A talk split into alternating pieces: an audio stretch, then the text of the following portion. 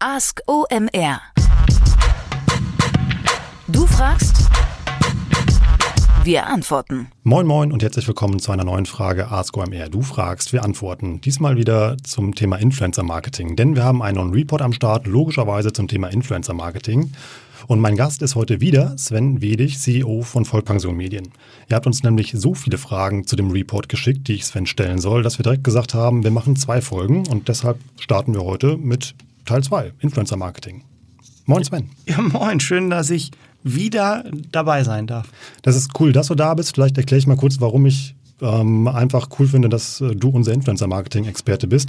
Ähm, ich kenne keinen, der so transparent, offen und ehrlich vor allem Influencer-Marketing Themen erklärt und das habe ich auch in meinem Editorial geschrieben, obwohl du von einer Agentur kommst. Das finde ich echt stark. Also ja, es bringt ja nichts. Wenn ich jetzt hier euch nur Märchen erzähle, dann irgendwann ist das Märchenschloss weg. Ne? Hat man bei Elsa und so schon gesehen. Da gibt es da nur Probleme. Insofern durch meine rheinländische Art ist das, selbst wenn ich es nicht wollen würde, es wird trotzdem rauskommen.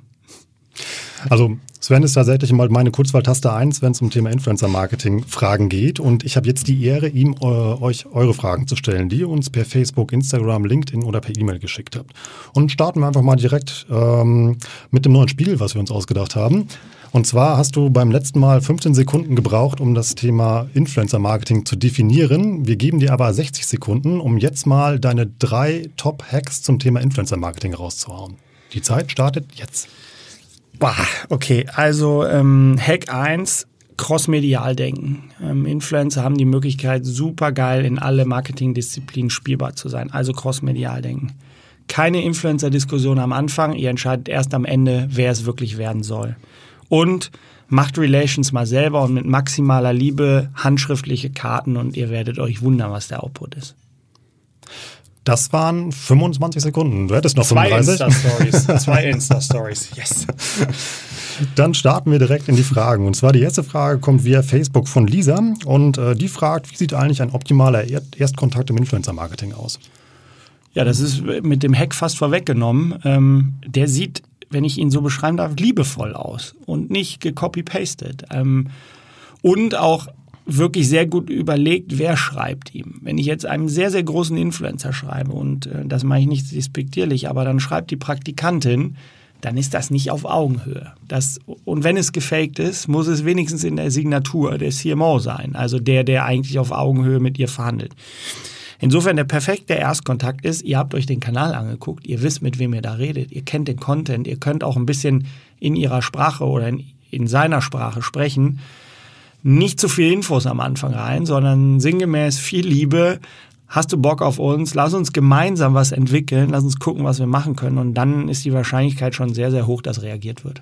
Inwieweit gehe ich da auf den Content ein, den Influencer vorher produziert hat? Immer. Also zwingend, weil es einfach zeigt, dass du dich damit auseinandergesetzt hast. Ne? Also wenn ich jetzt ähm, Six bin und ähm, mache einen Erstkontakt zu einem Influencer, das müssten die vielleicht nicht, aber das ist ein Kanal, der nur mit Europcar gearbeitet hat, dann sagt sich der Influencer auch, was ist los mit euch? Genauso umgekehrt, wenn der Influencer die Marke anschreibt und schreibt Sixt und hat aus Versehen unten noch Europcar in der Signatur irgendwie stehen oder drin stehen, dass ich gerne mal was mit Europcar machen würde, genauso schädlich. Also maximale Liebe und, wenn es die zeitliche Ressource zulässt, immer auch den Content anschauen und darauf, darauf ruhig ein bisschen Bezug nehmen. Mensch, deine letzte Story, cool. Du bist doch auch immer in den Bereichen unterwegs. Hast du nicht Ideen, was wir gemeinsam machen können? Ist die Länge bei solchen Mails entscheidend? Also haben die Leute wenig Zeit, lesen die viel, schreibe ich lieber viel und sage irgendwie, ich habe ähm, mir ganz viel von dir angeguckt, also feiere ich die richtig ab oder wozu würdest du raten? Ja, ich weiß nicht, was die OMR daraus macht, wenn ich jetzt sage, die Länge ist durchaus entscheidend. Äh, Woher wusste ich, dass du das jetzt sagst? ja, wird aber so eine Steilvorlage ist schon fast traurig. Äh, die Länge ist da sehr wohl entscheidend, weil ja die Frage ist, wie viele Leute haben noch Bock, einen wirklich, wirklich langen äh, Text zu lesen. Also insofern würde ich es tatsächlich short and simple halten. Ähm, aber schon auch klar sagen, ähm, dass ich es mir angeschaut habe, mega Bock drauf, vielleicht ein, zwei Bullets. Wenn man schon ein bisschen weiß, was man machen will, kann man es gerne reinlaunchen, aber die Idee muss sein, dass der Influencer die Möglichkeit hat, mit euch gemeinsam in eine Kreation zu gehen. Also in der Kürze begeistern drei bis fünf Zeilen maximal. Mhm. In der Kürze liegt, der, liegt die Würze. Mal wir hauen hier einen Sprüchemarathon raus. Länge ist entscheidend. Mhm. Vielleicht mache ich das bei den nächsten Hacks. Hack 1, Länge ist entscheidend. Hack 2, in der Kürze liegt der Würze. Und Hack 3 mit viel Liebe machen. Dann. Ich lenke jetzt einfach mit der nächsten Frage ab. Und zwar, die nächste Frage kommt auch via Facebook von David. Ähm, ja, das ist eigentlich auch eine Steilvorlage für dich. Ähm, Oh, was kommt hier? lohnt es sich, eine Influencer-Agentur zu beauftragen? Das, das ist das. Ja, klar, immer und ausschließlich uns. Ähm, nein, also es gibt Momente, da brauchst du vielleicht keine. Ähm, es gibt auch ehrlicherweise, so grausam das ist als Agenturgründer, das zu sagen, gar nicht so viele USPs, die du in so einer Agentur finden kannst, weil ich danach oft gefragt werde. Das wird man gerade von Großen auch oft in Pitches gefragt. Ja, was, was könnt ihr denn krasser als die anderen? Ähm, ich glaube, es gibt schon Vorteile, eine Agentur zu nehmen. Ein großes Thema ist Ressource. Ne? Also wenn du halt nicht die Ressource selber hast, ein gutes Community-Management zu machen, dann bevor du es nicht machst, gib's halt raus. So, ähm, ich persönlich sage ich auch immer unseren Kunden, die bei uns Community Management beauftragen, möchte immer, dass auch einer von der Company Zugang hat, dass auch einer von der Company reagiert. Wenn wir den irgendwann so weiterentwickelt haben, dass er das gut und alleine kann und die Firma auch verstanden hat, dass er diese Ressource braucht und dafür verwenden muss, dann soll er das im besten Falle tatsächlich alleine machen. Also Ziel muss immer sein, dass sowas wie Community Management die Companies eigentlich alleine machen.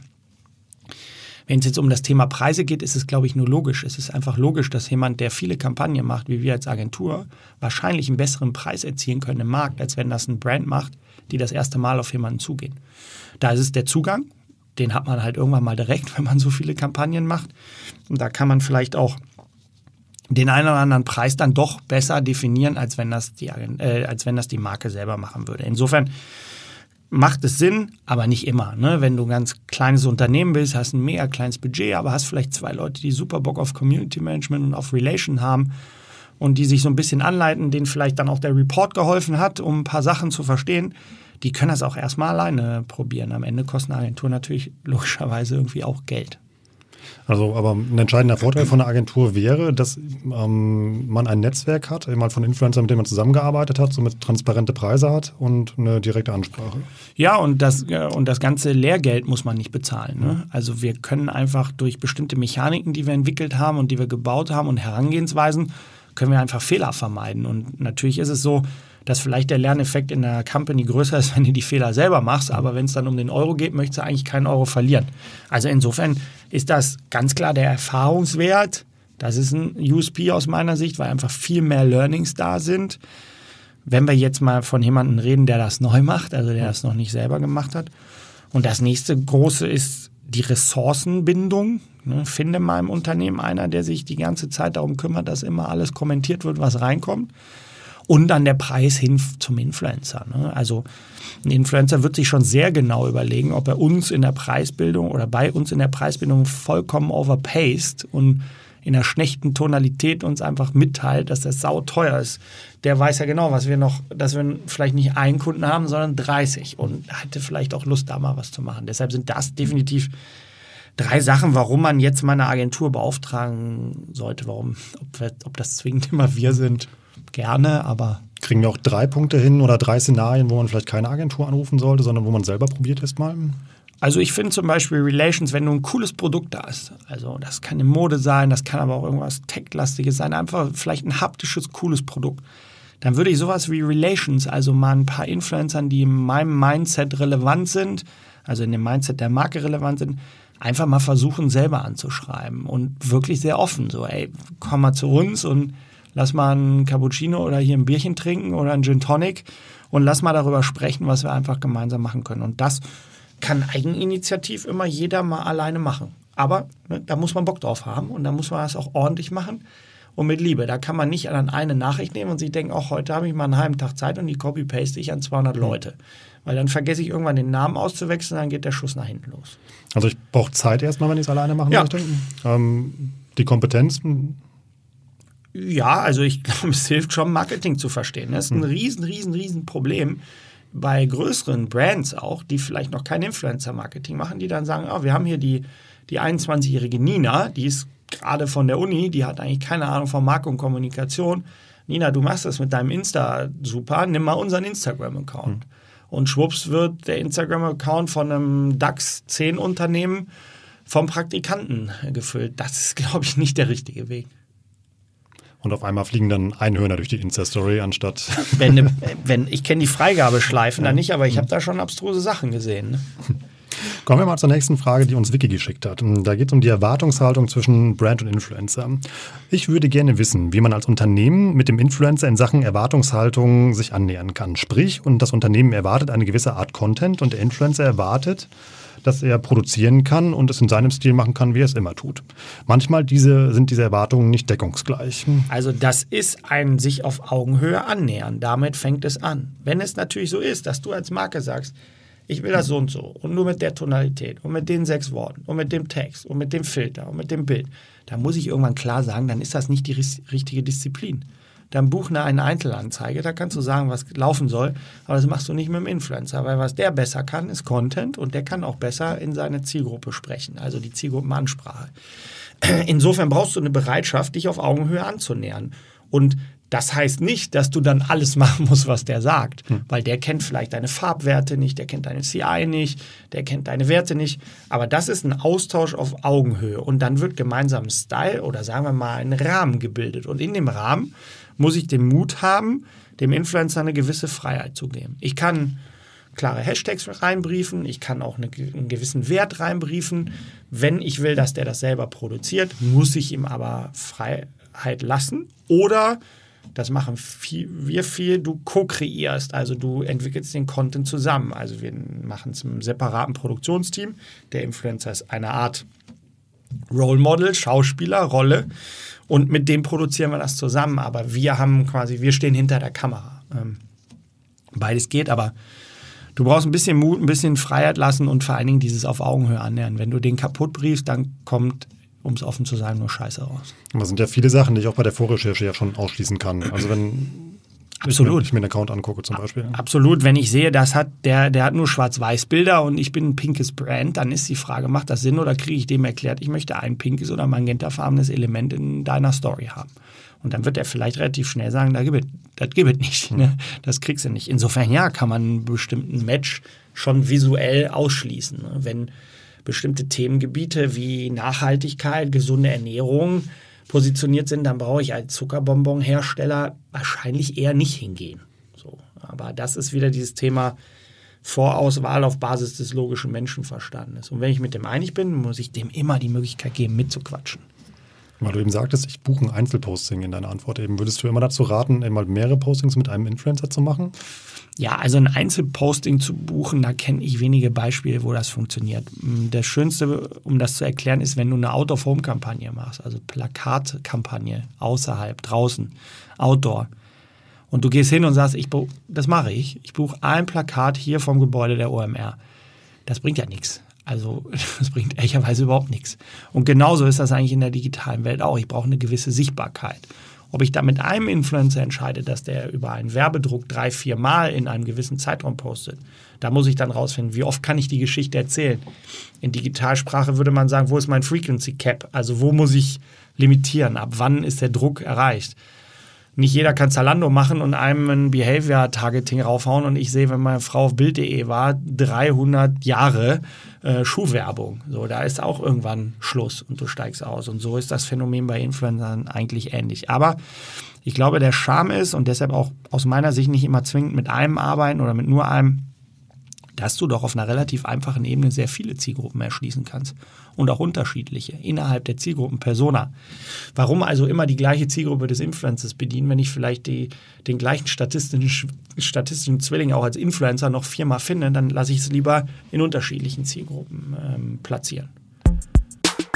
Kleine Unterbrechung in eigener Sache, gleich geht's weiter. Es gibt natürlich nicht nur den Report, über den wir gerade reden, sondern es gibt noch viele mehr. Wir schreiben für euch einmal im Monat mit einem Experten zusammen ein Fachbuch zu einer Online-Marketing-Disziplin. Zum Beispiel zu SEO, Google Ads, Facebook Advertising, Instagram Marketing oder Amazon SEO. Schaut doch einfach mal vorbei in unserem Report-Shop unter omr.com slash report und guckt euch mal die Titel an, die wir da drin haben. Da drin sind immer ganz viele Download-Materialien, echtes Expertenwissen und exklusive Inhalte, die ihr nirgendwo anders findet. Wir knacken für euch jedes Thema.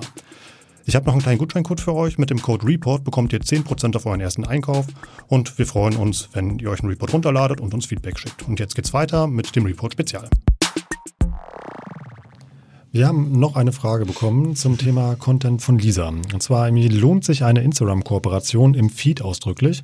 Wirklich, wenn nur im Text auf das Unternehmen eingegangen wird, aber gefühlt niemand mehr die Bildbeschreibung bei Instagram liest? Ja, das ist echt auch wieder eine Frage, wie erklärungsfähig muss das Produkt sein. So, wenn ich es schaffe, in dem Bild den Sneaker zu zeigen und zu zeigen, zu zeigen im Bild, gibt es einen coolen Preis, dann brauche ich darunter keine 20 Sätze zu schreiben. Das ist einfach nicht äh, nötig. Also da brauche ich die Bildbeschreibung gar nicht. Ich kenne jetzt keine Daten, die sagen, dass die Bildbeschreibungen gar nicht mehr gelesen werden. Tendenziell auch da wieder in der Kürze liegt, der, liegt die Würze. Auch aus der Performance kennt man das. Man muss schon in der Bildbeschreibung relativ klar schreiben, was man von demjenigen will. Man muss klar einmal juristisch schreiben, dass es Werbung ist, aber dann direkt nach, was kriege ich denn da eigentlich? Kriege ich da ein Offer? Kriege ich einen Eindruck? Ähm, kriege ich eine Marke präsentiert? Was passiert da? Ich würde immer versuchen, den Influencer mindestens zu überreden, auch über die Story dann auf den statischen Post hinzuweisen, weil das einfach Reichweiten-Impact hat. Ne? Also wenn dann vielleicht der statische Post manchmal weniger Reichweite hat, kann die Story den wiederbeleben. Alle kennen das vielleicht von Leuten, die dann ein Bild posten in der Story, New Post und swipe hier ab oder gehe auf den Post. Ähm, das macht schon Sinn.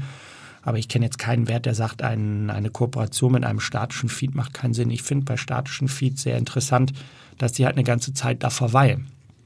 Und je nachdem, wie die Frequenz, die Content-Frequenz des Influencers ist, habe ich vielleicht eine Chance, dass über Wochen mein einer Post im sichtbaren Bereich liegt. Also auch immer, wenn Leute drauf kommen, den durchaus sehen. Insofern finde ich weiter den Feed durchaus interessant. Ja, aber im Idealfall sollte ja auch ein Bild alleine funktionieren, ohne den Text.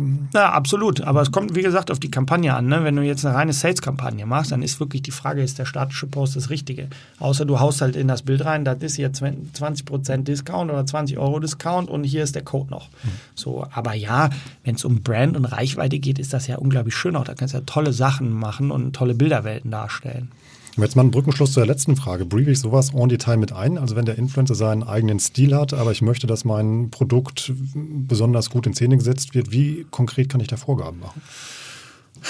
Also die konkreteste Vorgabe, die du machen kannst, ist, dass das Produkt erstmal sichtbar ist. Und so blöd sich das anhört, die Vorgabe würde ich auf jeden Fall mal machen, weil wir haben auch schon Sachen erlebt vor fünf Jahren, da dann einer, ach so, das sollte ich da auch noch einbauen, ist ja komisch, das habe ich ganz vergessen, das habe ich doch im Text geschrieben, mhm. dass das von denen ist.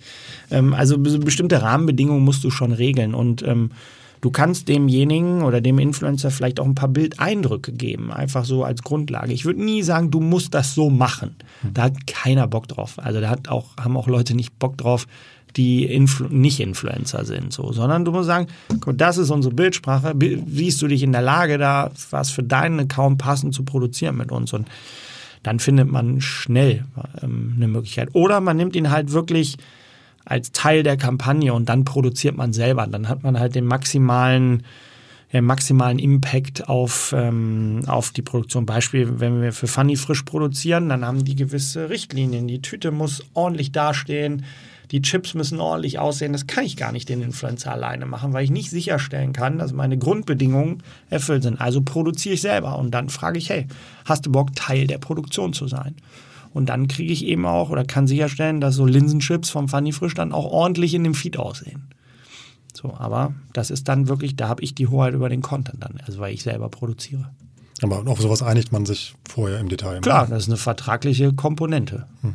Zu dem Content-Bereich hat uns David noch eine Frage geschickt. Und zwar, der fragt einmal generell, welcher Content macht eigentlich Sinn? Posts, Stories, Gewinnspiele etc. Das ist eine sehr breite Frage. Vielleicht kannst du mal sagen, welche ähm, Content-Formate auf welcher Plattform für dich am meisten Sinn machen oder am besten funktionieren? Also, äh, wenn ich die budgetäre Möglichkeit habe, verschiedene Formate ähm, zu entwickeln und auch ähm, zu präsentieren über die Feeds oder über die Stories, dann probiere ich so viel Content-Formate wie möglich zu entwickeln. Wir haben eine total, hm, sorry, wenn ich das nochmal sage, eine total tolle Erfahrung mit Funny Frisch gemacht, indem wir viele Giffys produziert haben und die in den Giffy Store geladen haben oder bei Giffy.com reingeladen haben. Und die haben sich inzwischen über 500, äh, 5 Millionen Mal sind die benutzt worden. Und da ist einfach klar so, das ist ein Thema, was unglaublich gerne vom normalen Konsumer in seinen Stories verwendet wird. Ich selber benutze sehr gerne auch Giffys und da macht in so einer Content-Produktion mit dem Influencer total Sinn, Giffys zu machen. Ähm, du kannst nicht pauschal sagen, also du kannst vielleicht sagen, eine Story ist vielleicht ein bisschen emotionaler, weil es Bewegbild ist im Vergleich zum statischen Foto. Du kannst vielleicht sagen, bei TikTok ist das Video in Kombination mit der Musik und dem Ka der Karaoke-Funktionalität ein höherer Gehirntrigger und du findest es einfach witziger und lachst mehr. Ist aber viel Brand, ist vielleicht nicht so viel Sales und nicht so viel ähm, über einen Link ähm, Traffic gepusht. Also insofern pauschal zu sagen, das ist jetzt der macht am meisten Sinn. Nein, das, was am meisten Sinn macht, ist im Rahmen so einer Kooperation möglichst viel Content zu produzieren und auch sehr viel generischen Content zu produzieren. Und dann rauszufinden, was ist für meine Zielgruppe die beste Funktionalität. Und wenn du dann siehst, okay, am meisten gucken die sich halt die Stories an, ja, dann fokussiere ich mich weiter auf Stories. Aber das recherchiere ich doch im Vorfeld, bevor ich mich für eine Plattform entscheide. Die Content-Formate.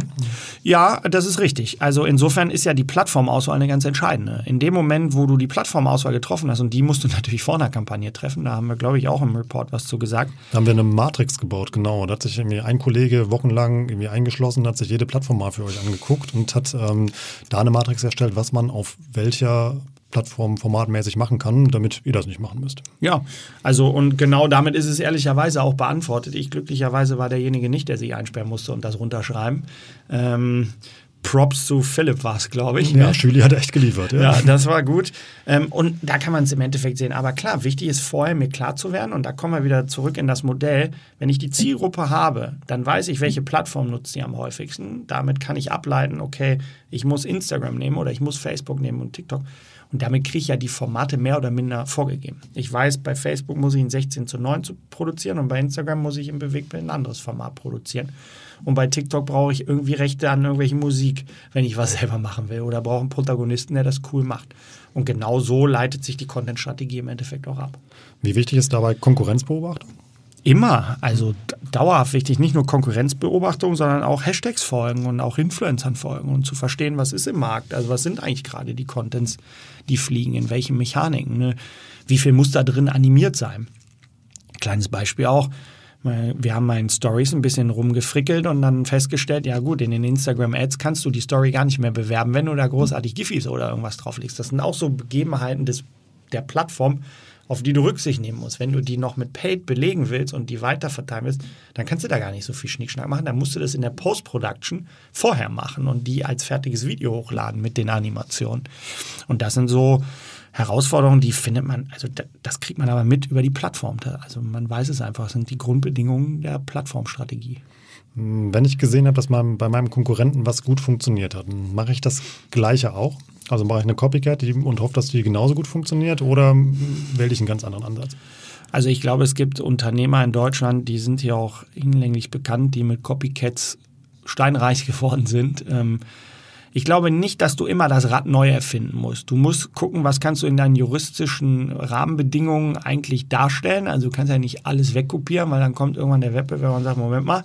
Aber ja, wir haben auch gerade in der Pharmaindustrie sehen wir das gerade, wenn wir Sachen platzieren, dass dann der Wettbewerber das dem Ganzen eine andere Farbe gibt und einen anderen Rahmen und das sehr ähnlich macht. Ne? Ähm, das kann schon Sinn machen. Ich glaube, jeder Account, egal ob das Unternehmensaccount ist oder People-Influencer-Account oder mein persönlicher Account, braucht irgendwie eine Art von Identität. Also ich muss selber was entwickeln, weil irgendwann rafft der es auch immer. Das sieht doch genauso wie bei denen aus.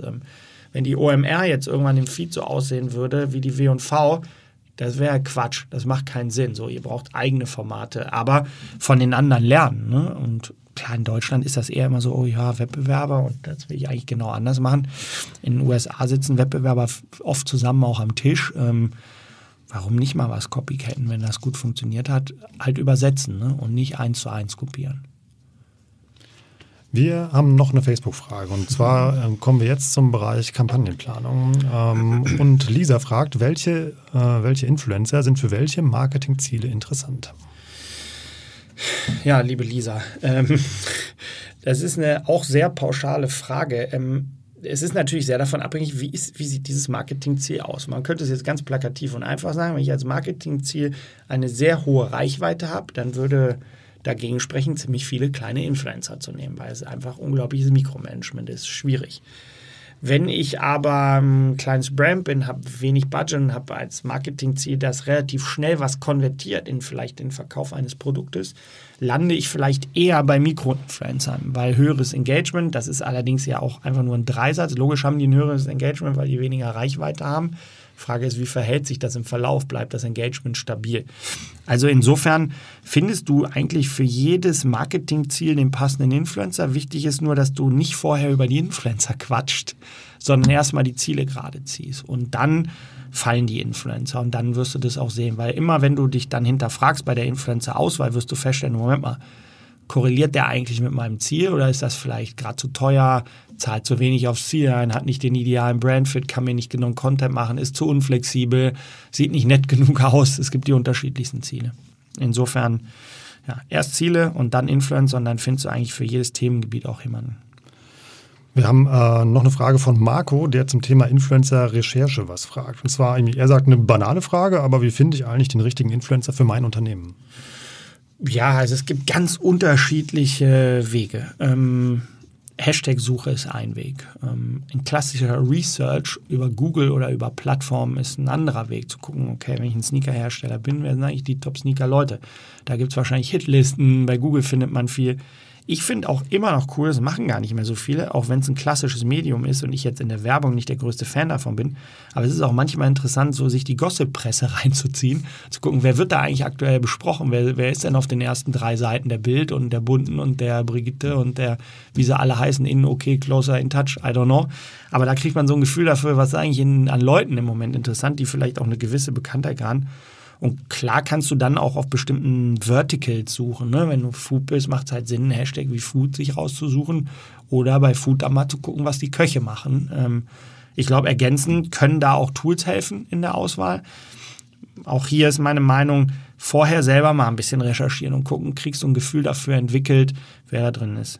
Ähm, übrigens auch kleiner, kleiner Tipp an der Seite, haben wir noch gar nicht drüber gesprochen wir haben das mal bei einer Marke erlebt, die hat sich gefragt, ja, wer sind die richtigen Influencer? Und dann haben wir uns mal die Follower angeguckt und haben plötzlich in den Followern fünf, sechs coole Leute gefunden. Das hatten die gar nicht auf dem Schirm. Da war dann plötzlich ein Tagesschausprecher dabei, der dieser Marke folgt. Und du denkst, ach, das ist ja witzig. Der mag uns und dann gucken mal die Sales-Leute und stellen plötzlich fest, der bestellt ja ganz normal.